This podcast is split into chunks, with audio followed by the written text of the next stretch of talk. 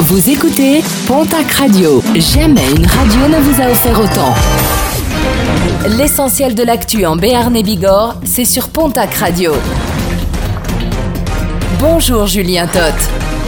Bonjour, bonjour à tous. 15 mois de prison ferme, verdict du tribunal de Pau contre ce récidiviste de 26 ans qui cumule pas moins de 12 mentions dans son casier judiciaire. Le 6 juillet dernier à Orthès, les gendarmes l'ont une nouvelle fois intercepté au volant d'une voiture malgré une absence de permis de conduire. Les investigations ont également révélé une possession et une consommation de cannabis. Il a été écroué à sa sortie du tribunal, une sortie mouvementée puisque l'homme a quitté la salle d'audience en insultant le tribunal. Nouvelle sortie pour Dragon 64, l'hélicoptère de la sécurité civile a été mobilisé samedi soir du côté de Salis de Béarn après la lourde chute à vélo d'un jeune homme de 18 ans.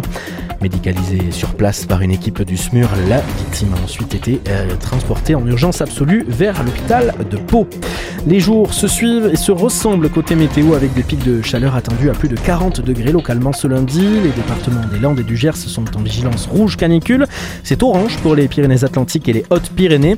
Le 65 est également placé en seuil d'alerte pour un épisode de pollution à l'ozone. Et en raison des fortes chaleurs, plusieurs incendies ravagent actuellement la côte atlantique. Des feux qui provoquent d'épaisses fumées portées par le vent depuis la Gironde jusque dans les Pyrénées-Atlantiques, les Landes, le euh, Gers et les Hautes-Pyrénées.